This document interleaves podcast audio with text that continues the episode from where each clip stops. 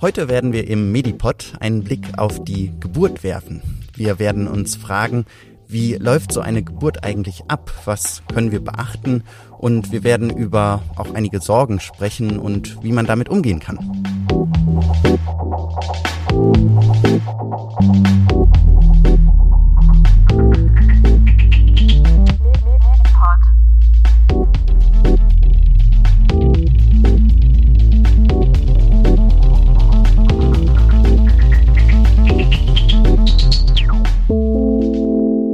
Medipod, der Podcast für Medizin. Hallo und herzlich willkommen zum Medipod. Mein Name ist Kohli. Ich moderiere diesen Podcast und heute habe ich zu Gast Anja Wiesegard. Anja ist Hebamme. Hallo Anja. Ja, hallo. Danke für die Einladung heute. Anja, bevor wir mit unserem Thema heute, wir wollen ja auf die natürliche Geburt einmal schauen, ähm, kommen, stell dich doch mal kurz vor. Du hast ja die Ausbildung zur Hebamme gemacht und da auch in dem Feld einige Jahre gearbeitet. Genau, ich habe äh, meine Ausbildung noch ganz klassisch äh, gemacht und habe danach ähm, ja anderthalb Jahre Vollzeit als Hebamme in einem ähm, Kreissaal gearbeitet, der sogenannten Maximalversorgung, also wo wirklich ähm, alle Schwangeren hinkommen können und wo auch eine Kinderklinik mit angeschlossen ist. Dann hast du da schon einiges an Erfahrung gesammelt. Ähm, ja, warum sagen wir, du hast einige Jahre gearbeitet, danach ähm, hast du noch etwas anderes studiert. Was, wie ging dann dein Weg weiter? Ja, genau. Ich habe mich danach noch äh, entschieden, nach diesen anderthalb Jahren ähm, Psychologie zu studieren, weil ich äh, genau dachte, dass es auch ein wichtiger Bereich ist, der auch gut mit der Geburtshilfe ähm, genau zusammen verknüpft werden kann. Und ja, Genau. Und ähm, heute arbeitest du aber trotzdem immer noch ganz nah am Hebammenberuf dran, weil du bist inzwischen in der Lehre für die äh, Hebammenausbildung tätig. Genau, ich äh, bin an einer Uni und arbeite da im Hebammenstudiengang. Ähm, genau, inzwischen ist die Ausbildung, so wie ich sie noch absolvieren durfte, quasi ein Auslaufmodell und ähm, Hebammen-Tätigkeiten äh, kann man jetzt oder ja, studiert man jetzt auch und da bin ich äh, in der Lehre und Forschung jetzt tätig. Ja, also nicht schön, mehr ganz, super. ja, nicht mehr in Deswegen der Praxis, aber in der Theorie. Genau, deswegen bist du auch äh, eine perfekte Interviewpartnerin heute, heute für dieses Thema, denn ähm, du hast sowohl in der Praxis einiges an Erfahrung als auch jetzt in der Lehre und der Theorie.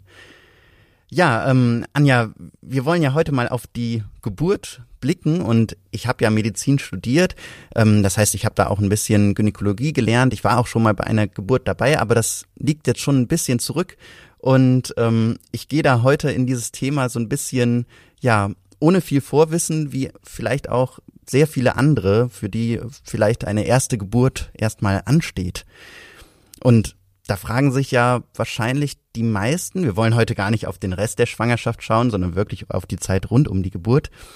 Wie merke ich das eigentlich, dass die Geburt jetzt schon bald bevorsteht? Manchmal ist es ja nicht zu dem Zeitpunkt, wo man das erwartet hätte. Mhm, das, genau, das stimmt. Äh, es gibt ganz äh, verschiedene ähm, Anzeichen der Geburt. Ich glaube, in den Filmen sieht man oft, es ist irgendwie ein Blasensprung und dann setzen sofort ganz, ganz äh, schlimme Wehen ein. So ist es in der Regel nicht. ähm, genau, es gibt, äh, aber der Blasensprung zum Beispiel ist durchaus ähm, ja ein Anzeichen, dass sich da irgendwas ähm, tut, dass man dann auch abklären ähm, sollte, wenn Flüssigkeit äh, ja abgeht. Es gibt aber natürlich auch die ganz klassischen Wehen, die, wenn es ja um den Geburtstermin herum ist, in so ganz unterschiedlichen Abständen auch erstmal kommen kann, dass man erstmal gar nicht so sicher ist, ist das jetzt schon Geburt, ist es keine Geburt? Ähm, dann äh, ist auch so ein Zeichen, dass so ein Schleimpfropf abgeht, so nennt man das, also so ein Vaginalsekret, was so ein bisschen schleimig, auch mal leicht blutig sein kann. Das sind so die ähm, Anzeichen, die man ja haben kann. Was sollte ich dann machen, wenn ich diese Anzeichen bemerke? Sollte ich erstmal bei der Hebamme nachfragen oder direkt ins Krankenhaus, direkt zum Arzt? Was, was ist da die richt richtige Art und Weise? Genau, das ist immer so wie alles so in der Geburtshilfe ganz unterschiedlich und fallabhängig. Wenn man jetzt einfach von äh, ja einer schwangeren Frau ausgeht, die jetzt am Entbindungstermin ist. Das heißt, dass es jetzt keine Frühgeburt mehr wäre und man so ab und zu so ein Ziehen hat, alle 30 Minuten und ähm, die sogenannten Eröffnungswehen spürt, kann das durchaus unangenehm ist, aber das heißt nicht, dass wenn man so die ersten Wehen merkt, dass man direkt ins Krankenhaus fahren muss, weil das dann in der Regel noch eine ganze Zeit dauert, bis es dann wirklich auch das Kind kommt. Und oft fühlt man sich dann zu Hause auch einfach wohler und äh, kann dann auch in den 30 Minuten oder 20 Minuten, die zwischen den Wehen liegen, die Zeit noch ja gut nutzen, sich hinlegen, spazieren gehen, was auch immer, was einem einfach gut tut. Ähm, wenn natürlich die Wehen häufiger kommen, dann sagt man so, ja, alle zehn Minuten und meistens fühlen sich dann auch die Frauen gar nicht mehr wohl zu Hause, sondern wollen dann irgendwie, dass das jetzt auch abgeklärt werden und merken, sie brauchen da eine andere Art der Betreuung und man kommt zu Hause nicht mehr zurecht, dann sollte man auf jeden Fall ins Krankenhaus gehen. Also so allgemein, dass wenn man ähm, das Gefühl hat, ach, irgendwie fühle ich mich unwohl, dann ist es immer legitim, dass man ja in die Klinik geht und da ähm, alles abklären lässt. Und beim Blasensprung ist es so, wenn äh, vorher die Hebamme gesagt hat, ja, das, das Köpfchen, das ist tief im Becken und man hat einen Blasensprung, dann kann man sich ganz in Ruhe fertig machen und in die Klinik fahren. Und was ich vorhin noch genannt habe, der, der Schleimpfropf, der kann auch manchmal einfach schon ein paar Tage bevor die tatsächliche Geburt losgeht, abgehen. Also das ist noch kein ähm, großes Warnsignal, sondern einfach, ah, da tut sich schon was. Und ähm, ja, jetzt haben wir auch schon angesprochen, die Hebamme oder der Geburtshelfer, der ist dann schon dabei. Wann hat man eigentlich das erste Mal Kontakt zu seiner Hebamme? Wann sollte man sich die auch suchen? Mm, ja, das ist ein ganz, ganz äh, wichtiges Thema. Ähm, also man sollte im allerbesten Fall in der Schwangerschaft sich ähm, schon eine ähm, Hebamme suchen, ähm, die einen danach auch im Wochenbett begleitet. Und dadurch, dass wir leider in Deutschland einen großen Hebammenmangel haben und das ist auch gebietsweise sehr, sehr extrem, ähm, ist es fast so, dass die Frauen mit positiven mhm. Schwangerschaftstest sich schon eine Hebamme suchen und teilweise auch wirklich suchen müssen, weil sie sonst keine mehr finden. Also wirklich möglichst schnell. Und das Gute ist, dass man die Hebamme auch ähm, ja während der Schwangerschaft, wenn man Fragen, Probleme hat, auch schon kontaktieren kann. Also die kann einem dann auch schon die ganze Zeit ähm, ja beistehen. Also ist eine Begleiterin für die gesamte Schwangerschaft. Mhm. Und ähm, also Hebammen sind ja freiberuflich oder sind die an ein Krankenhaus gebunden? Ähm, wie sieht das da so genau aus? Ja, das ist ganz, ganz ähm, individuell. Es gibt Hebammen, die rein freiberuflich arbeiten, das heißt, die Schwangerschaftsvorsorge und Wochenbettbesuche freiwillig machen. Dann gibt es natürlich auch Hebammen, die in einem Geburtshaus arbeiten und Hausgeburten anbieten oder im Geburtshaus ähm, Geburten. Die sind in der Regel auch freiberuflich tätig und bieten dann wirklich das ganze Spektrum von Schwangerschaft über die Geburt und das Wochenbett ähm, an. Und dann gibt es natürlich auch Hebammen, die in der Klinik angestellt sind. Also da kann man ähm, ja sich als Hebamme das raussuchen, was einen am meisten anspricht und sehr, sehr viele kombinieren das. Das heißt, sie machen ähm, Geburten in der Klinik, ähm, aber zusätzlich auch noch freiberuflich dann Geburtsvorbereitungskurse zum Beispiel oder die Nachsorgen. Okay, also wenn wir uns dann für eine Hebamme entschlossen haben und dann auch die ersten Anzeichen der Geburt bemerken, wie geht es dann weiter, gerade wenn man dann ins Krankenhaus kommt? Wie wird man da aufgenommen und ja, wie geht es dort weiter? Genau, also wenn ich jetzt äh, merke, ich habe irgendwie Wehen und ich fühle mich jetzt zu Hause nicht mehr wohl und ich habe eine Hebamme schon zum Beispiel für die Wochenbettbetreuung, dann kann ich die auch durchaus kontaktieren und sie fragen, was, ob sie meint, ich solle in die Klinik oder ob sie einmal bei mir vorbeischaut und guckt, äh, wie weit es ist. Nicht, dass ich dann zum Beispiel ja unnötig in die Klinik fahre oder manchmal hat die auch noch gute Tipps, wie man zu Hause es sich einfach gut gehen lassen kann. Und wenn man aber äh, ja in die Klinik will, wenn man sich zu Hause gar nicht mehr wohlfühlt oder auch die Hebamme sagt, du mit der Häufigkeit an Wehen fahrt mal ruhig in die Klinik, dann fährt die genau schwangere gebärende Frau mit ähm, der dem Partner oder einer anderen Begleitperson, wenn sie möchte, dann in in die Klinik und da geht man dann in den Kreissaal und wird dort auch dann von einer Hebamme in Empfang genommen. Und ähm, dann ist es oft ein, ein Kreissaal, wo man sich auch in der Regel vorher ähm, schon angemeldet hat. Meistens suchen ja auch Frauen sich aus, ganz bewusst, in welcher Klinik sie entbinden möchten und haben sich da informiert, so dass man schon mal ja ein bisschen was über den Kreiser und die Klinik weiß, was einem dann natürlich in dem Moment auch ja gut tut, weil man nicht in ganz unbekanntes Gebiet kommt. Okay, aber die Hebamme, die dann im Krankenhaus ist, die einen empfängt, kann durchaus auch eine andere sein als die, mit der man vorher schon Kontakt hatte. Genau, das ähm, ist sehr oft so, wenn man sich entscheidet, im Krankenhaus zu entbinden, dass es eine Hebamme ist, die man vorher ähm, genau noch gar nicht gekannt hat. Versucht denn trotzdem dann die Hebamme, mit der man vorher schon Kontakt hatte, dann auch zu der Geburt zu kommen oder ist sie nur für die Vor- und Nachsorge dann dabei? Mhm. Das ist äh, die Sache, je nachdem, in was für einem ähm, für ein Betreuungsmodell man sich ähm, entschieden hat. Es gibt durchaus auch Hebammen, die Beleggeburten machen. Also das heißt, ich habe die Hebamme schon in der Schwangerschaft kennengelernt. Die hat dann Rufbereitschaft um meinen Geburtstermin. Die kommt dann mit mir in die Klinik, weil sie mit der Klinik einen ähm, ja, Vertrag hat, dass sie da Geburten machen kann. Und ähm, die betreut mich dann auch danach. Aber das, meistens ist es in Deutschland so, dass ähm, die Hebammen in Kliniken angestellt sind und die ähm, Frauen, die zur Geburt kommen, dann halt ähm, ja auf Hebammen treffen, die sie vorher noch nicht kennen und die Hebamme, die sie in der Schwangerschaft kennengelernt haben, dann die Hebamme ist, die die Nachsorge dann zu Hause macht und dass das in der Klinik nochmal eine andere Hebamme ist, die die Geburt betreut. Okay, also dann lernt man da nochmal jemand anderes kennen, ist vielleicht natürlich auch so ein bisschen ähm, ja, ist ja ein, eine sehr, sehr persönliche Sache, so eine Geburt. Mhm. Ähm, ist äh, für manche vielleicht auch ein bisschen schwierig, dann nochmal eine neue Person sich darauf einzulassen.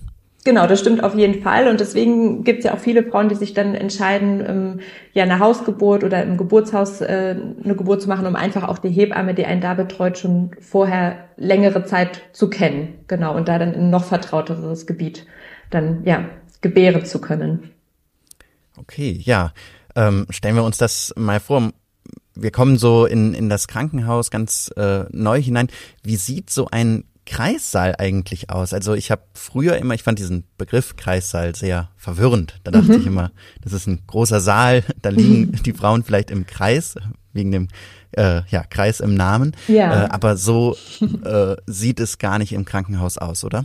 Nee, genau. Also äh, ich glaube, so ganz früher äh, war es auch äh, wirklich so, dass mehrere Frauen in einem äh, Raum waren. Das ist heute zum Glück nicht mehr so. Ähm, ein Kreissaal ist oft ähm, auch eine ja, ein Teil einer Klinik, in der nicht jeder reinkommt. Also das ist nicht wie eine normale Station, ähm, wo jeder rein und rausgehen kann, sondern muss dafür da vorne klingeln, damit einfach auch ähm, ja das ein geschützter Raum ist und nicht jeder da ein- und ausgehen kann. Das heißt, man kommt jetzt zur Geburt dann klingelt man in der Regel am Kreissaal und dann wird man reingelassen mm, und dann ist es ähm, ja, dann sieht es schon aus wie eine normale Station. Oft sind da natürlich die ganzen Türen geschlossen und je nachdem, wie groß die Klinik ist, sind es ja zwei, drei, vier Gebärzimmer, ähm, wo so ein ja, Kreisbett ist oder auch eine Sprossenwand, ein Gebärhocker, eine Matte auf dem Boden, so dass man ganz viele Möglichkeiten hat, ähm, sich während der Geburt ja verschieden bewegen zu können.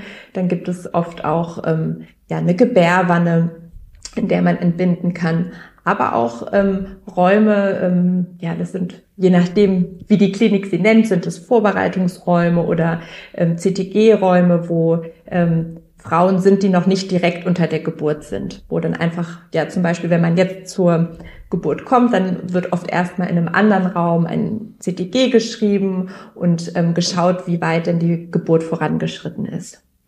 Also ein CTG ist, ist so eine ähm, Messung, wie die Herztöne und äh, ja andere Parameter beim Kind und bei der Schwangeren sind. Genau, beim CTG kann man die Herztöne vom Kind erfassen und ähm, die Wehentätigkeit auch ableiten. Okay. Ja, dann haben wir jetzt schon mal eine Vorstellung vom Kreissaal, also hat heute wirklich nichts mehr mit einem Saal zu tun und auch das Kreis kommt nicht vom Kreis, sondern soweit ich weiß vom früher Kreischen der Frauen. Genau, Kreis, äh, ja. ja. genau, aber heute hat man da eher so ganz sein eigenes Zimmer und auch eine möglichst Wohlfühlatmosphäre, damit die Schwangere ja ganz entspannt bei der Geburt sein kann. Ja, genau. Das sind oft äh, Räume mit schön warmen ähm, ja, Farben und es ist nicht, ähm, ja, dass man nicht direkt sieht, man ist in der Klinik. Genau, dass man einfach sich da ja geborgen und wohlfühlt, so wie du es gerade gesagt hast. Was kann ich selber entweder als Schwangere oder ich als Partner dann auch tun, damit das auch eine besonders äh, ja, entspannte Atmosphäre wird, damit ich vielleicht nicht so sehr unter dem Stress rund um die Geburt leide, der natürlich auf jeden Fall wegen der Situation auch da ist. Mm, ich glaube, was da ganz, ganz wichtig ist, zunächst einmal auch einen Geburtsvorbereitungskurs gemacht zu haben, dass man einfach auch wirklich auf die Situation und die Geburt ähm, vorbereitet wird, dass man genau weiß, was, was erwartet einen, wie läuft so eine Geburt ab.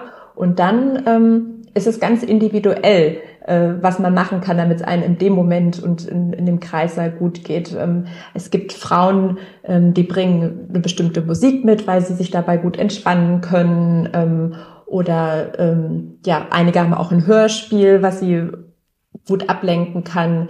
Es gibt auch immer die Möglichkeit, da haben auch aber die Kreissäle die Sachen dazu, dass man irgendwie sich ja vom Partner massieren lässt, wenn das für beide Seiten in Ordnung ist. Ähm, ja, wichtig ist auch, dass man ja Anziehsachen hat, einfach äh, die einem bequem sind. Oft sind es ja so die warmen Socken, dass man keine kalten Füßen bekommt. Also es gibt ja auch so eine Kreisseiltasche, die man sich in der Regel vorher ähm, packt, wo man Dinge rein ähm, packen kann, die einem einfach ja eventuell gut tun können. okay, also eine gute Vorbereitung hilft da auf jeden Fall. Wie geht es denn dann dort in dem Geburtszimmer im Kreissaal dann weiter? Wie lange liegt die Schwangere dort und ja, wie geht die Geburt jetzt weiter? Genau, wichtig ist erstmal, äh, dass ich auf das Wort liegen, glaube ich, eingehe. ähm, mhm. Genau, man denkt immer so, man liegt dann da in dem ähm, Kreisbett, bis das ähm, Kind kommt. Äh, also eine Geburt ist ganz dynamisch. Also Bewegung äh, unterstützt den ganzen Geburtsvorgang, wenn es einem selber auch ähm, gut geht. Deswegen ist es gar nicht, dass man da auf dem Rücken liegt und wartet, bis das Kind kommt, so wie man es oft auch wirklich ja so in den Filmen sieht, sondern ähm, ja, das, was einem gut tut, was intuitiv einem der Körper sagt, wie man sich bewegen soll, das ist in der Regel auch das ähm, Richtige. Und wie lange so eine Geburt dauert, das ist auch wieder, ja, so wie wir Menschen alle ganz, ganz unterschiedlich sind und wie auch dann die Neugeborenen unterschiedlich sind, so ist auch die Geburt ganz, ganz unterschiedlich.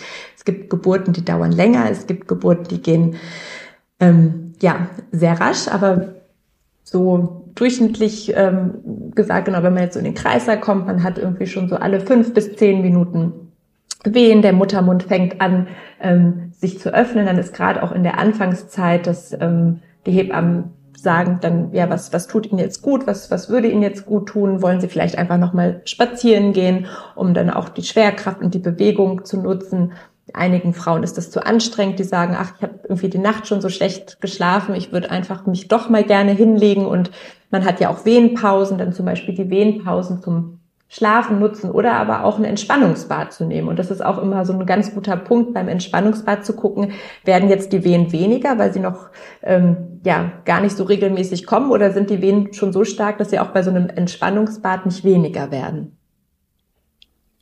Okay, also es gibt vielfältige äh, mhm. Möglichkeiten, sich dann da sozusagen äh, zu beschäftigen und ähm, ja, sich einfach äh, auch gut zu tun, dass die Geburt gut abläuft.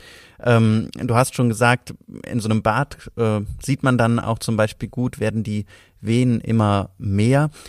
Genau, wie geht dann jetzt so diese Phase über, in der wir jetzt wissen, jetzt, jetzt steht es wirklich kurz bevor. Was, was erlebt da die Schwangere?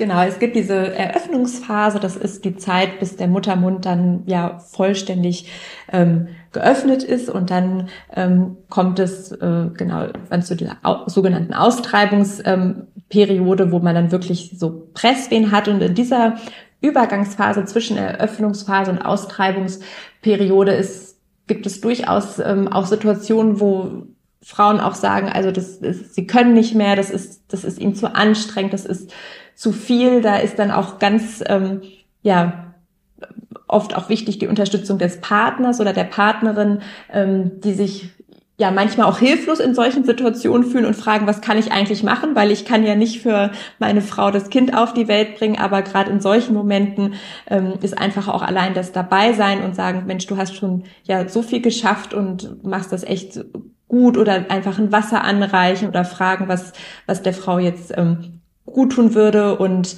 ähm, ja, also es gibt immer wieder Situationen, wo man bei einer Geburt an, an die Grenzen kommt, aber es gibt auch immer wieder ähm, ja, Wehenpausen und manchmal empfinden es dann auch die Frauen sehr, sehr angenehm, gerade dann in dieser Phase, wo man so mitpressen darf, dass man dann auch ganz, ganz aktiv in den Wehen werden kann. Ne? Davor in der Eröffnungsperiode kommen und gehen die Wehen und ähm, ja, man kann noch gefühlt gar nichts aktiv diese Wehen irgendwie mit unterstützen, was dann in der Austreibungsperiode, wenn der Muttermund vollständig dann geöffnet ist, dass man da dann auch aktiv mitschieben kann.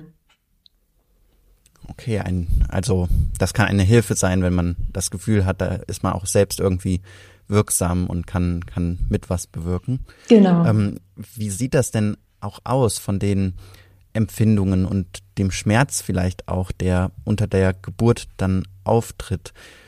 Wird er in dieser Phase dann, ja, nochmal deutlich stärker und ähm, ja, wie wird damit auch umgegangen? Kann man irgendwelche Sachen dagegen machen? Ähm, genau, das ist auch wieder, äh, wie ich es jetzt ja schon manchmal gesagt habe, sehr, sehr individuell. Mm, genau, die, die Schmerzen verändern sich schon und werden auch anders ähm, wahrgenommen und eine Geburt ist schmerzhaft, aber zum Glück gibt es auch ähm, Hormone, die da gut ähm, mit einwirken. Und ähm, ja, es gibt Frauen, die werden ganz, ganz laut, die, die ähm, machen sich bemerkbar, tönen mit, ähm, stöhnen. Andere Frauen sind sehr, sehr leise. Mm, und was ich auch gerade schon meinte zum Geburtsvorbereitungskurs, es gibt natürlich auch Atemmöglichkeiten, die ähm, ja einen in der Wehe dann unterstützen können. Da wird man auch, deswegen ist ja auch die Hebamme ganz, ganz wichtig, ähm, kann dazu angeleitet werden oder auch darauf, äh, ja, kann die Hebamme auch Tipps geben und die Frauen dann in der Situation ähm, unterstützen, wie sie dann individuell mit den Schmerzen gut umgehen kann. Und natürlich ähm, gibt es ja auch, äh, ja, medikamentös kann man da natürlich auch was machen, wie die ähm, PDA, die viele Frauen ja auch kennen oder es gibt auch Lachgas und über alle solche Möglichkeiten wird man auch im Geburtsvorbereitungskurs ähm, ja vorher gut informiert.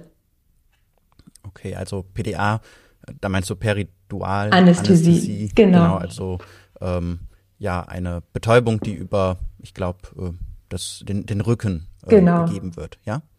Okay, ja und ähm, in dieser Situation, also wir sind ja jetzt schon fast bei der Geburt, wer ist da eigentlich alles dabei? Also du hast gesagt, die Partnerin, der Partner, der kann sehr gut da unterstützen. Die Hebamme wird bestimmt dabei sein. Kommt jetzt auch ein Arzt, eine Ärztin hinzu?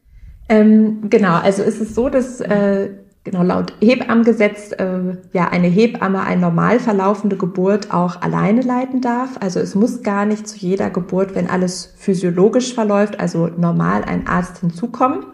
Ähm, in der Klinik ist es aber oft so, dass dann kurz bevor die Geburt kommt, wenn bis dahin alles physiologisch, also ganz normal verlaufen ist, dass der Arzt dann zur Geburt mit hineinkommt. Oft stellt er sich vorher schon einmal vor und dann ist er bei der Geburt ähm, des Kindes dann direkt mit anwesend, sodass die Hebamme kurz vorher dem Arzt oder der Ärztin Bescheid sagt, dass das Kind jetzt bald kommt.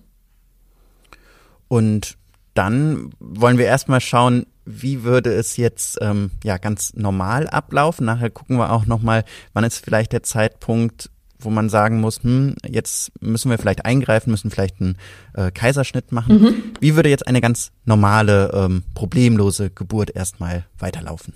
Mm, genau, die müssen uns das jetzt nochmal so genau vorstellen. Die Frau hat äh, Pressvenen, der Muttermund ist ganz geöffnet, das, das ähm, in der Regel das Köpfchen vom Kind ist schon ganz tief im Becken und ähm, ja, das Kind wird jetzt ähm, geboren, dann ähm, ja, ist die Hebamme der aktive Part, die dann ähm, auch sowas wie den Dammschutz in der Regel macht, ähm, also schaut und die Frau darin unterstützt, dass ähm, ja das Kind auch langsam geboren wird, damit möglichst keine Geburtsverletzungen ähm, entstehen. Und die Hebamme entwickelt dann das Kind, so nennt sich das, ähm, wenn das Kind geboren wird und die Hebamme ähm, dabei die Frau unterstützt, dass das Kind ähm, geboren wird. Und wenn das Kind ähm, da ist, dann wird in der Regel das ähm, ja, Neugeborene der Mutter auch erstmal auf den Bauch gelegt, ähm, der Mutter gegeben, dass dann Mutter und Kind ähm, ja Bonding nennt man das, also direkt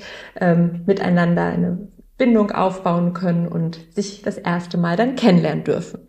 Und wenn alles physiologisch läuft, dann ähm, ja, hat der Arzt oder die Ärztin eigentlich einen relativen ja, passiven Part ähm, und ist einfach genau mit anwesend und muss gar nicht äh, groß was machen, sondern kann dann ja dem Ganzen einfach beisitzen. Okay. Und ja, so, also kurz nach der Entbindung wird dann erstmal auch noch die Nabelschnur abgeschnitten, ähm, schätze ich.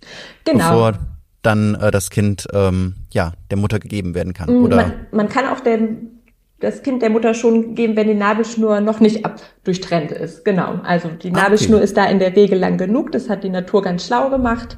Und dann kann man auch warten, dass ähm, ja die Nabelschnur auspulsiert hat, also dass ähm, ja quasi keine ähm, ja kein Blut mehr zwischen Plazenta und Nabelschnur fließt und dann kann man ganz in Ruhe ähm, abnabeln. Ähm, dann kann auch der Partner oder die Partnerin doch mal durchschnaufen, die das ja in der Regel machen. und dann kann man ganz in Ruhe ähm, die Nabelschnur durchtrennen. ja, also so läuft es ähm, in einem guten Fall ähm, ja sehr äh, entspannt ab und ist sicher ein sehr emotionaler Moment dann.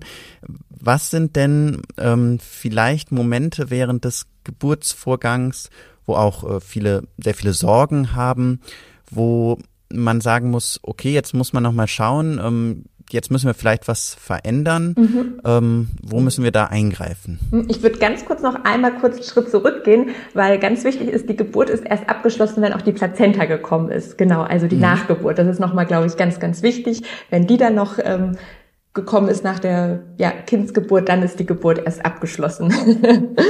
Okay, ja, Genau. das ist auch wichtig, weil, äh, weil auch das wahrscheinlich auch jetzt äh, gleich noch ähm, ja, Schritte sein können, wo auch mal noch etwas ähm, ja, stocken kann oder ähm, wo man nochmal eingreifen intervenieren müsste, genau. Ja. Ähm, aber deine Frage, die du ja gerade gestellt hast, genau, war, was, was sind so Momente, wo man ja vielleicht doch äh, ja intervenieren muss, eingreifen muss, wenn doch nicht alles so ähm, ja reibungslos läuft, wie ich es gerade berichtet habe. Das ähm, gibt da natürlich ganz, ganz unterschiedliche Situationen und Konstellationen, die auftreten können. Ähm, aber eine so ganz klassische Sache ist natürlich, dass ähm, ja die Herztöne von dem Kind nicht in dem Bereich sind, in dem sie sein sollten. Ne? Dass dann irgendwie die Herztöne zum Beispiel vom Kind immer wieder sehr, sehr niedrig sind ähm, und trotz irgendwie Positionsveränderungen der, der Mutter und ähm, ja schauen, wie man das unterstützen könnte, die Herztöne nicht ähm, besser werden. Und da gibt es ja Situationen, in denen man sagt, okay, die Herztöne sind jetzt über einen längeren Zeitraum nicht so optimal, wie sie eigentlich sein sollten und die Geburt zieht sich aber höchstwahrscheinlich noch ja länger hin, dass man sagt, das können wir so einfach nicht mehr tolerieren, weil dann einfach die Sorge zu groß ist, dass was mit dem Kind sein könnte. Genau, dass man dann zum Beispiel sagt, dass ähm, ja, man das sich jetzt eine Zeit lang angeschaut hat, dass es sinnvoll wäre, dann vielleicht doch einen Kaiserschnitt zu machen. Okay. Und ähm, diese Entscheidung zum Kaiserschnitt, wer trifft die dann? Wird da, ja, wird da die Schwangere auch nochmal mit einbezogen? Viele haben ja auch wahrscheinlich Angst davor, dass etwas gemacht wird, wo sie in dem Moment dann gar nicht so einverstanden sind. Mhm, Also genau, es ist so, dass äh, wenn ich jetzt als äh, Hebamme die Frau betreue, feststelle, die Herztöne sind nicht mehr physiologisch, also nicht mehr normal, dann gebe ich einem Arzt oder einer Ärztin Bescheid und man schaut sich das dann ähm, zusammen an und überlegt gemeinsam, was für Möglichkeiten haben wir jetzt noch oder vielleicht gibt es auch einfach keine Möglichkeit und die einzige, die vielleicht gerade besteht, wäre ein Kaiserschnitt. Und dann wird natürlich die, die Frau darüber informiert, was man überlegt hat, ähm, dass man vielleicht die und die Möglichkeiten ja schon ausprobiert hat, dass die nicht, ähm, ja, nicht in die Richtung gegangen sind, also dass die Herztöne dadurch sich nicht einfach nicht verbessert haben, dass man ähm, zum Entschluss gekommen ist, dass der Kaiserschnitt ähm, ja jetzt unumgänglich ist. Und dann wird natürlich auch die Frau ähm, darüber informiert und man wird ja auch vor einem Kaiserschnitt ähm, ja aufgeklärt, ne? Weil man bekommt dann ja auch eine ähm, ähm, ja eine Narkose, also eine Teilnarkose. Man ist in der Regel ähm, kommt man den Kaiserschnitt ja auch mit und nur der untere Bereich, ähm, der Bauch und die Beine, dass man die nicht mehr spürt. Und darüber wird ja auch dann aufgeklärt durch den Anästhesisten und der Gynäkologe oder die Gynäkologin erklärt auch, ähm, wie der Kaiserschnitt genau ablaufen wird. Und ganz wichtig ist auch, die Hebamme ist die ganze Zeit mit ähm, anwesend, auch bei den Vorbereitungen für einen Kaiserschnitt, auch im OP ist die Hebamme die ganze Zeit mit dabei und sie ist auch dann die, die das Kind dann ähm, beim Kaiserschnitt dann in Empfang auf den Arm nimmt. Okay, also da hat man noch weiter die Begleitung, die man auch schon vorher kannte, wird da nicht allein gelassen. Kann der Partner, die Partnerin auch zu so einem Kaiserschnitt noch mitkommen? Mm, genau, also es gibt äh, Situation, wo alles so schnell gehen kann, wo der Partner dann leider nicht mitkommen kann, aber das ist zum Glück die ganz, ganz große Ausnahme. Ähm, in einem OP zum Kaiserschnitt darf der Partner, die Partnerin mit und sitzt dann am Kopf ähm, der Frau und kann da genau die Hand halten, zusprechen, so dass man auch dann das gemeinsam ähm, ja bewältigen kann. Okay, also die Herztöne können ein äh, Anzeichen sein, dass ähm, dann es zu einem Kaiserschnitt kommen muss. Mhm. Ähm, aber meistens ist es jetzt nicht so äh, plötzlich, äh, dass, dass die Schwangere da gar nicht mehr mitreden könnte und auch der Partner, die Partnerin kann noch dabei sein. Gibt es noch andere Situationen abseits der Herztöne des Kindes, wo etwas im Geburtsverlauf in, ins Stocken geraten kann? Mm, ja, du sagst es gerade schon ganz gut, so ins Stocken geraten kann. Es gibt natürlich auch ähm, Situationen, wo zum Beispiel der Muttermund sich einfach nicht weiter öffnet, wo Zeit um Zeit vergeht und der öffnet sich nicht weiter oder der Muttermund ist schon vollständig auf, aber irgendwie kommt das Köpfchen des Kindes nicht tiefer. Und man hat auch da schon ja verschiedene Sachen probiert und merkt einfach, dass es zu so einem sogenannten Geburtsstillstand kommt. Also das geht einfach nicht mehr weiter und ähm, da hat man auch die Möglichkeit, das eine Zeit lang zu beobachten, zu schauen, wie kann man das vielleicht unterstützen und wenn da ähm, ja verschiedene Maßnahmen nicht gefruchtet haben, dass man dann auch sagt, dass man gerade ja die Entscheidung ähm, ja kommen sieht, dass vielleicht doch ein Kaiserschnitt ähm, gemacht werden muss. Genau, das ist dann auch eine Situation, wo man dann oft schon als ähm, Geburtshelfer, Geburtshelferin vorher sagt, ja, wir werden noch das und das ausprobieren, aber es könnte sein, dass eventuell ein Kaiserschnitt gemacht werden muss, so dass man auch in der Situation man sich als ähm, Paar darauf dann vorbereiten kann, auch wenn man sich das natürlich alles ganz anders dann vorgestellt hat. Und du hast schon gesagt, es gibt auch Maßnahmen, die man noch ausprobiert. Äh, häufig hört man ja so ähm, von Menschen, die sagen, ich bin mit der äh, Saugglocke gekommen oder mit der Zange. Was sind das eigentlich ähm, für Situationen und Werkzeuge und werden die heute auch noch so angewandt? Mm, genau, also die ähm, Saugglocke wird heute auch noch angewandt, auch häufiger als äh, die Zange. Die Zangengeburt ähm, oder Fortsetz wird ähm, auch noch angewandt. Das sind dann oft Situationen, wo ähm, das Köpfchen schon ähm, in gewisser Weise auch in dem Geburtskanal tiefer getreten sein muss. Also der Muttermund muss vollständig geöffnet sein. Das Köpfchen ist schon relativ tief und so dieser, ähm, ja, manchmal ist es der letzte, ja, die letzte Kurve kann man so sagen, klappt irgendwie nicht und dass man da ähm, dann die Frau und das Kind ähm, einfach ähm, unterstützt oder es sind nicht mehr genug ähm, Kräfte da oder wenn in so einer Situation die Herztöne ähm, nicht mehr gut sind, dass man sagt, okay, wir kommen ja aber schon an das Köpfchen dran und können jetzt Mutter und Kind ähm, zum Beispiel mit einer Sauglockengeburt ähm, unterstützen. Gibt's da irgendwie auch Nachteile? Ähm, gerade die Zange stelle ich mir immer so sehr, ja, ein bisschen rabiat vor. Ähm, welche Vor- und Nachteile haben Sauglocke, Zange vielleicht? Genau, das ähm, sind ähm, Instrumente, die man auch in verschiedenen Situationen einsetzt. Und ich muss zur ähm, Zangengeburt sagen, dass die wirklich gar nicht mehr so häufig eingesetzt wird, weil es genau, wie du auch schon sagst, ja mit Risiken ähm, verbunden ist. Es kann ja auch zu Verletzungen ähm, beim, beim Kind kommen. Deswegen gibt es gar nicht mehr so viele Geburtshelfer, Geburtshelferinnen, die das so gut beherrschen, dass sie es auch einsetzen. Weil das ist natürlich ganz, ganz wichtig, wenn man solche ähm, Instrumente einsetzt, was dann der Arzt oder die, die Ärztin macht, also die, die ähm, genau Zangengeburt oder die ähm, ähm, Sauglocke ansetzt, dass man das sehr, sehr gut ähm, natürlich beherrschen muss, wenn man sowas einsetzt. Und es kann bei einer ähm, Sauglockengeburt haben dann die Kinder auch oft so am Köpfchen, wenn es dann geboren wurde, dann sieht man ähm, ja so eine kleine Geschwulst, nennt man das dann, wo die Sauglocke angesetzt war, die sich dann aber ähm, ja nach paar Tagen auch wieder äh, ja auflöst und dann nicht mehr sichtbar ist. Aber manchmal sind dann ähm, ja Paare auch sehr erschrocken, wenn sie das erstmal so sehen. Okay, ja, und du hast eben ja äh, auch nochmal erwähnt, die Geburt ganz abgeschlossen ist erst wirklich, wenn auch die Nachgeburt gekommen mhm. ist. Kann es da nochmal zu irgendwelchen Komplikationen kommen? Mm, ähm, ja, kann es. ähm, genau, die, die Plazenta ist ja das ähm, Organ, was ähm, das Kind äh, versorgt hat und an der inneren Wand der Gebärmutter ähm, sitzt und es muss nach der Geburt, muss die Plazenta noch geboren werden, damit danach die ähm, Gebärmutter, also der Uterus, die Möglichkeit hat, sich wieder zusammenzuziehen und kleiner zu werden. Und ähm, wenn die Plazenta ähm, geboren wurde, guckt dann auch die Hebamme, ob die Plazenta vollständig ist, also ob wirklich alles, was an das Organ ähm, rangehört, auch wirklich mit rausgekommen ist, weil das zum Beispiel eine ganz wichtige Sache ist, dass ähm, wenn irgendwo vielleicht doch noch was in der Gebärmutter zurückgeblieben ist, ähm, kann es dazu kommen, dass die Gebärmutter sich nicht richtig wieder zurückbilden und zusammenziehen kann, so dass es dann vielleicht auch zu einer Blutung kommen könnte, ne? weil die Gebärmutter sich nur zusammenziehen kann, ähm, wenn wirklich die ganze Plazenta ähm, raus ist und wenn sich die Gebärmutter ähm, nicht zusammenzieht, kann es zu Blutung kommen, weil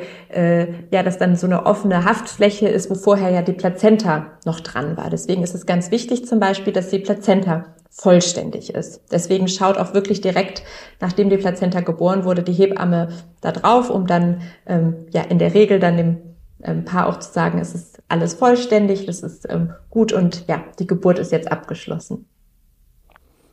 Okay, ja, jetzt haben wir sozusagen schon mal die, ähm, ja, die größten Punkte der Geburt abgehandelt, äh, ganz schön emotionale Momente. Was waren denn für dich vielleicht in deiner Tätigkeit auch Momente, die dir besonders in Erinnerung geblieben sind?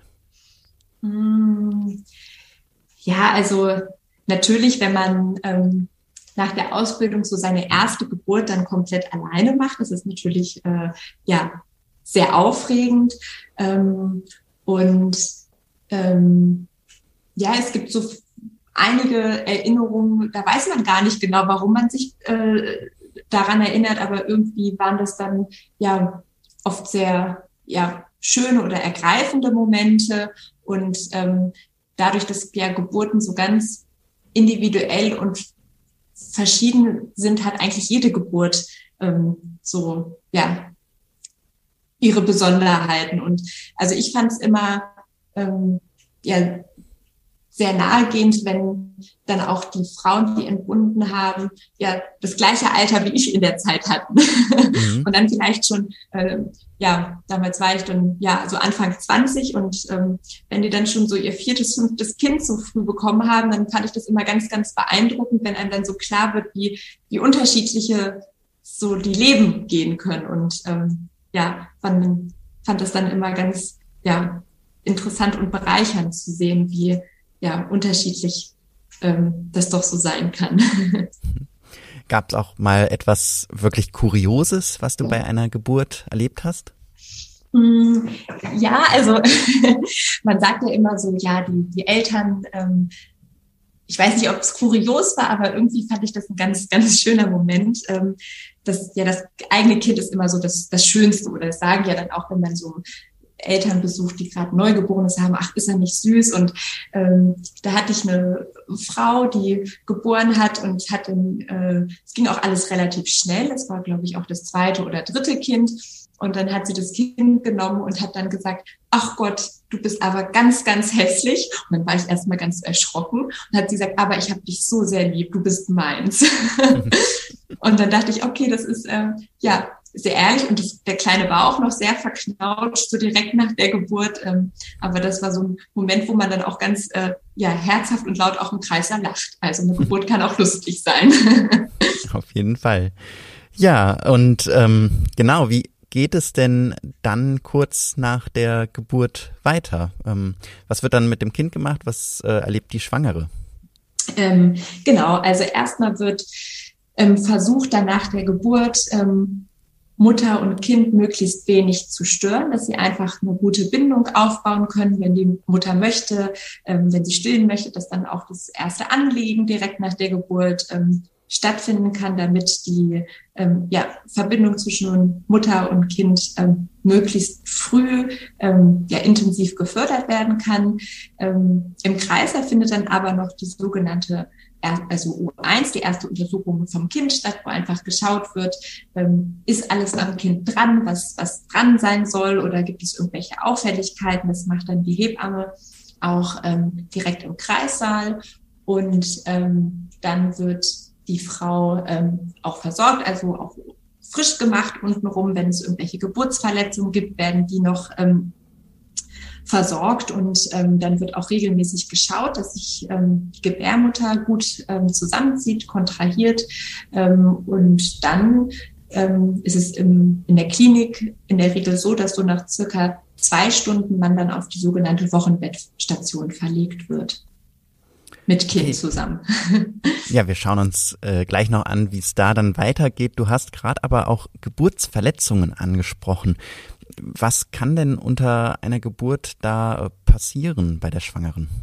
Mhm, genau, es gibt verschiedene Arten von Verletzungen, von Rissen, von sogenannten Schürfungen, aber es gibt natürlich auch den ähm, Dammschnitt. Das ist ganz, ganz ähm, unterschiedlich, ob überhaupt eine Geburtsverletzung auftritt. Das muss ja auch nicht und wenn ja, ähm, welche. Und es gibt Geburtsverletzungen, die gar nicht wirklich versorgt werden müssen, die aber auch ja sehr unangenehm und schmerzhaft sein können. Ähm, aber es gibt Geburtsverletzungen, die ähm, versorgt werden müssen, also genäht werden müssen. Ähm, da wird dann in der Regel auch nochmal ähm, ja, das örtlich betäubt und dann durch ähm, einen Arzt oder eine Ärztin ähm, im Krankenhaus dann versorgt. Wie häufig sind solche Geburtsverletzungen? So, jetzt äh, fragst du mich was, was ich dir gerade gar nicht so in, in einer Prozentzahl ähm, beantworten kann. Aber vielleicht aus deiner Erfahrung auch, ist es eher, ja, dass man damit schon fast rechnen muss? Ist es eher die Regel oder kommt das ähm, nicht ganz so häufig vor? Mm, also es kommt schon ähm, öfter vor, aber ich würde äh, ja nicht sagen, dass es die Regel ist. Genau. Also es ist nicht, dass ich denke, bei, oder dass ich nicht auf, bei jeder Geburt äh, davon ausgehe, dass es eine Geburtsverletzung geben wird. Sondern man schaut dann auch immer nach der Geburt, ähm, ob es eine äh, ja, gegeben hat, weil es auch immer gar nicht so ja, direkt ersichtlich ist. Und wenn die dann versorgt werden, viele Schwangere haben sicherlich auch Sorgen, dass es irgendwie langfristig, ähm, ja, dann sie noch Beeinträchtigungen mit dieser Geburtsverletzung haben. Ähm, was kann man dazu sagen? bildet sich das alles zurück, wenn das gut versorgt ist, oder gibt es da auch Schwierigkeiten? Mm, also erstmal genau zu sagen ist, es ist ja da eine Schleimhaut und man kennt es ja vielleicht auch so ein bisschen im Mund, wenn man sich da was, ähm, also es ist von den Schmerzen her nicht vergleichbar, nur um so ein, ähm, sich das einmal ja, vorzustellen, im Mund merkt man ja auch, dass es sehr unangenehm sein kann, aber durch die Schleimhaut der doch Verletzung sehr, sehr schnell heilen. Das heißt, ähm, auch wenn man ähm, ja, eine Dammverletzung hat oder ähm, an der Scheide was äh, verletzt ist, das ist zum Glück ähm, ein Bereich, wo es sehr, sehr gut heilt, aber natürlich ähm, es sehr, sehr unangenehm ist und schmerzhaft ist. Ähm, aber in der Regel heilen die ähm, Verletzungen sehr gut und ähm, in der Wochenbettbetreuung schaut auch die Hebamme regelmäßig nach den Geburtsverletzungen, ähm, ob die gut heilen und gibt auch der ähm, ähm, ja, Wöchnerin Tipps zur, zur Hygiene und wie man die Heilung unterstützen kann. Aber so wie bei jeder Wunde gibt es natürlich auch, ja, kann es zu Problemen ähm, geben. Und es gibt auch Frauen, die nach einer Entbindung ähm, längerfristig da ähm, sehr empfindlich sind oder auch dann beim Geschlechtsverkehr ähm, Schmerzen haben Und da ist es ganz, ganz wichtig, dass man ähm, das nicht so hinnimmt, sondern wenn man noch Kontakt zur Hebamme hat oder von der Hebamme betreut wird, dass bei der anspricht, dass die einem sagen kann, wie man weiter vorgeht oder auch beim Gynäkologen das anspricht oder es gibt auch Kliniken, die eine ja, gynäkologische Sprechstunde haben oder auch Beckenbodenzentrum, dass man da einfach ähm, ja, sich Hilfe und ähm, Rat sucht und den Mut aufbringt, das ähm, ja zu kommunizieren. Ja, wie geht es denn weiter noch im Krankenhaus auf dieser, du hast sie eben angesprochen, ich glaube, Wochenbettstation, hast du sie genannt? Mhm. Ähm, genau, nach der Geburt äh, kommt man auf die Wochenbettstation, außer man hat sich entschieden, nach der Geburt direkt nach Hause zu gehen. Die Möglichkeit gibt es natürlich ähm, auch, aber die meisten Frauen entscheiden sich dann noch einige Tage im Krankenhaus ähm, auf der Wochenbettstation zu verbringen, wo die sogenannten Wöchnerinnen, also Frauen nach der Entbindung mit ihren neugeborenen Kindern ähm, liegen und auf einer Wochenbettstation ähm, arbeiten oft ähm, Krankenschwestern, Kinderkrankenschwestern und Hebammen und natürlich sind auch, auch Ärzte und Ärztinnen und auch ähm, ja, Kinderärzte, Pädiater. Und ähm, auf der Wochenbettstation wird geschaut, dass äh, ja, der Milchfluss ähm, gut angeregt wird, dass das erste Stillen gut klappt, auf das Neugeborene ähm, wird geguckt und oft wird man dann als ähm, ja, Wöchnerin so nach zwei, drei Tagen ähm, dann nach Hause entlassen. Und so diese Anfangszeit, wo man ja oft auch gerade beim ersten Kind noch sehr unsicher ist, viele Fragen hat, ähm, die werden dort dann abgefangen. Welche ja, welche Tipps und wel welchen Rat geben dann die Hebammen und, und die Ärzte den äh, Schwangeren mit für direkt nach der Geburt? Wie sollten die sich verhalten? Ähm, genau, also Wochenbett, ähm, da steckt schon einiges Wichtiges drin. Also ähm, das ist wirklich, also eine Geburt ist, ist anstrengend, ist kräftezehrend und der Körper stellt sich danach ja auch, auch wieder um und hat viele Rückbildungsprozesse und ähm, ja, man ist einfach in einer sehr sensiblen Phase. Das heißt, man soll sich wirklich die, die Ruhe gönnen und nehmen und auf sich und das, das Neugeborene und ja, mit dem Partner zusammen sich einfach auf jetzt die neue Situation ähm, konzentrieren und auch nicht äh, ja, riesige Spaziergänge direkt machen, sondern einfach wirklich erstmal ähm, ja, sich Ruhe gönnen, zu, zu Kräften kommen und ähm, ja, die Anfangszeit ja mit dem Neugeborenen ähm, und beim Kuscheln verbringen.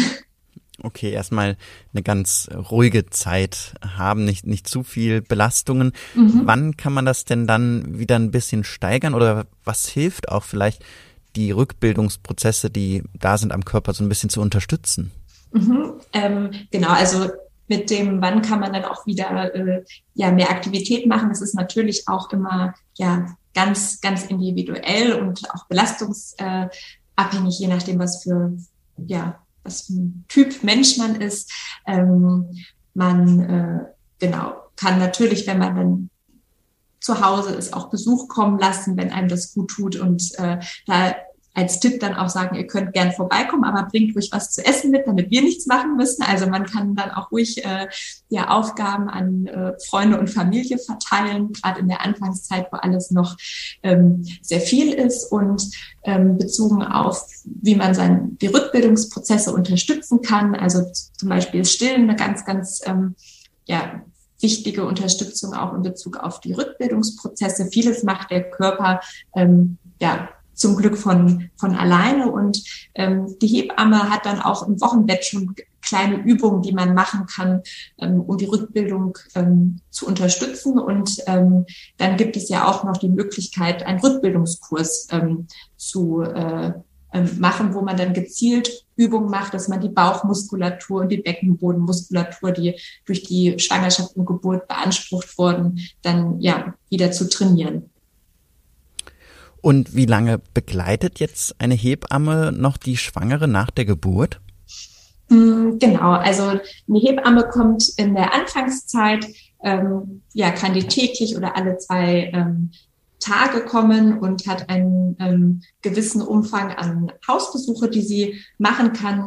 Aber eine Hebamme kann auch nochmal nach einem Jahr, wenn die äh, schwangere, äh, die schwangere Frau, sie ist dann ja nicht mehr schwanger, die ähm, die Mutter nochmal Fragen hat, auch wenn es dann irgendwann um Dreikosteinführung oder ähnliches geht, dann auch nochmal die Hebamme kontaktieren. Okay, also auch eine längerfristige Begleitung genau, ist dann ja. noch möglich. Nun ähm, stellen sich ähm, viele vielleicht auch Fragen rund um ihre Sexualität, äh, mhm. rund um die Geburt. Ähm, wie sieht es da aus? Kann man überhaupt kurz vor oder auch nach der Geburt noch Sex haben? Ähm, genau, also das ist auch ganz nach dem individuellen ähm, bedürfnisabhängig. Also man darf während der Schwangerschaft und auch wenn man kurz vor der Geburt ähm, das Bedürfnis nach Sexualität hat, das äh, ja gerne ausleben. Ähm, nach der Geburt ist es erstmal so, dass äh, ja auch der sogenannte Wochenbettfluss ähm, fließt und dass da während der noch sehr stark ist, in der Regel auch die Frauen sagen, dass sie gar nicht das, das Bedürfnis haben. Und ähm, wichtig ist auch erstmal da, dass die Geburtsverletzungen ähm, abheilen sollen. Aber dann ist es auch so, dass man sagt, ne, wenn das Bedürfnis an Sexualität dann irgendwann ähm, wieder da ist, dass die auch genau gerne ja, ausgelebt werden darf. Aber ähm, ja, oft braucht es auch einfach erstmal eine Zeit ähm, bei Frauen, dadurch, dass einfach der Körper sich auch enorm verändert hat. Man hat den, den Milchfluss, der zum Beispiel auch durchaus ähm, ja, störend als empfunden werden kann, weil manchmal auch Milch fließt, wenn, wenn nicht gestillt wird. Also ähm, da ist es, dass man das dann ja in der Beziehung einfach ganz offen ja auch kommunizieren sollte. Okay, also da sollte man sehr auf seinen Körper achten, aber prinzipiell ist schon nach wenigen Tagen dann wieder Sex möglich nach der Geburt. Also wichtig ist genau, dass dieser erste ähm, stärkere äh, ja, Wochenbettfluss auch ähm, ja, geringer wird. Okay. Wie sieht es in dem Zeitraum auch dann mit der Verhütung aus? Denn man ähm, hört ja zumindest immer, dass durch ja auch das Stillen, dann natürlich auch andere Hormone ausgeschüttet werden. Ist man dann schon, ja, also kann man dann schon wieder schwanger werden kurz nach der Geburt? Hm, genau, also es ist so, dass, wie ich ja gerade schon gesagt habe, wenn der Wochenfluss ähm, ja versiegt ist, also nicht mehr vorhanden ist, dass man dann genau durchaus auch ähm, ja wieder ähm, ja, Sex ähm, haben darf und auch genau gegebenenfalls das Bedürfnis danach hat. Und ähm, nach der Verhütung ist äh, ja gefragt, ist es so, dass ähm, ja, sehr wichtig ist, darauf zu achten, ähm, dass auch wenn man voll stillt, dass es keine hundertprozentige Sicherheit gibt, dass man nicht wieder ähm, ja, schwanger wird. Also da berät auch die, die Hebamme dann nochmal, welche Verhütungsmethode da individuell für das Paar die, die richtige ist. Aber ähm, ja, Oft wird man während des Stillens nicht schwanger, weil es einfach den Eisprung ähm, ja unterdrückt. Aber wichtig ist, dass es keine hundertprozentige Sicherheit der Verhütung ist. Okay, ja, da muss man auf jeden Fall drauf achten, sofern man nicht äh, ja direkt nicht. auch schon wieder schwanger werden möchte. Genau, ja. Genau, ja. Okay, ja, vielen Dank, Anja. Ich glaube, wir haben sehr, sehr viele Punkte äh, rund um die Geburt heute besprochen. Es gibt natürlich noch, noch viel, viel mehr, ähm, noch viel mehr Fragen wahrscheinlich auch, die äh, bei Schwangeren und ihren Partnern, Partnerinnen ähm, so im Kopf herumschwirren. Hast du irgendwie Empfehlungen, wo man sich auch ähm, ja sehr gut informieren kann, wie man sich vorbereiten kann? Hm, genau, wie du gerade schon gesagt hast, wir haben jetzt hier wirklich nur so einen ganz kleinen Bereich, weil ich ja auch immer wieder gesagt habe, ja, das ist ganz ähm, ja individuell und äh, ja, dass man manchmal dann auch vielleicht nicht so befriedigende Antworten bekommt, weil es ja doch immer alles sehr, ja, von der Person und von individuellen Fall abhängig ist. Ähm, also es gibt genau verschiedene Bücher, die über Schwangerschaft und, und Geburt ähm, ja, berichten, die sehr hilfreich und gut sind. Im Internet ist es natürlich so, dass man da anfängt zu suchen und auf äh, zig verschiedene ähm, Sachen stößt, auch manchmal auf Dinge, die man gar nicht ähm, lesen möchte. Aber wenn man ja schwanger ist und äh, eine Hebamme hat, äh, dann würde ich immer ermutigen, sich auch an ja, die Hebamme zu wenden, Geburtsvorbereitungskurs zu machen, wo man auch ganz, ganz viele ähm, Fragen loswerden kann. Ähm, ja, weil ja einfach die Hebamme da die Fachfrau für ist. okay, da die äh, gute und intensive Betreuung, die hilft da auf jeden Fall weiter. Genau, gerade wenn man so ja individuelle Fragen hat, die man dann doch einfach so ja für seinen persönlichen Fall dann ja in einem Buch oder im Internet nicht so beantwortet findet. Okay, ja, da ist sicherlich wichtig, auch ähm, ja sich einfach zu trauen, die Fragen zu stellen. Mhm. Und ähm, keine Frage ist da wahrscheinlich äh, ja unangebracht oder nee überhaupt doof. Nicht. Genau. Ja. Okay, ja, dann ähm, vielen Dank dir schon mal, Anja, heute für diesen kleinen Einblick und oder sogar auch jetzt schon ziemlich umfassenden Einblick in, in die Geburt. Wir wollen auch in weiteren Folgen oder einer weiteren Folge mal noch mehr auf das ähm, Berufsfeld der Hebamme blicken. Das haben wir heute ja nur so äh, gestreift. Mhm. Da gibt es ja auch viele ähm, Fragen, auch viele Herausforderungen und Schwierigkeiten, mit denen Hebammen heute konfrontiert sind. Ja, das, das stimmt. Ja, das ist auch ein ganz wichtiges Thema. Genau, aber vielleicht äh, nur zur Zusammenfassung. Ähm, ich habe mich gefragt, ähm, jetzt während unseres Gesprächs auch, kann denn die Schwangere davon ausgehen, dass die Hebamme im Krankenhaus auch wirklich genug Zeit für sie hat? Oder ist das doch häufig sehr stressig und so ein bisschen zwischen Tür und Angel? Da sind ja bestimmt äh, große Sorgen bei der Schwangeren auch. Mhm.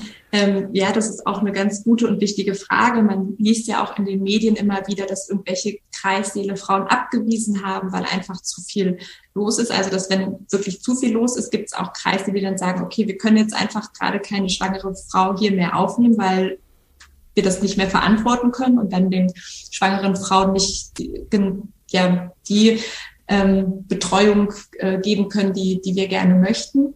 Ähm, aber äh, genau, das ist, äh, es gibt ja viele Kreissäle, also die Frau muss da nicht, nicht alleine entbinden, aber es gibt natürlich Situationen, wo in Kreissälen sehr, sehr viel los ist und dass das auch leider dann die gebärenden Frauen mitbekommen können. Und ähm, ja, die Hebammen versuchen dann doch natürlich das in ihrer Macht Mögliche ähm, zu tun, dass die Frau eine schöne Betreuung und die Geburt ähm, Unterstützung erhält, die sie die sie gerne hätte. Aber ja, durch den doch auch Hebammenmangel ähm, gibt es leider immer wieder Frauen, die davon berichten, dass sie schon mitbekommen haben, wie viel in dem Kreissaal zu tun war. Ja.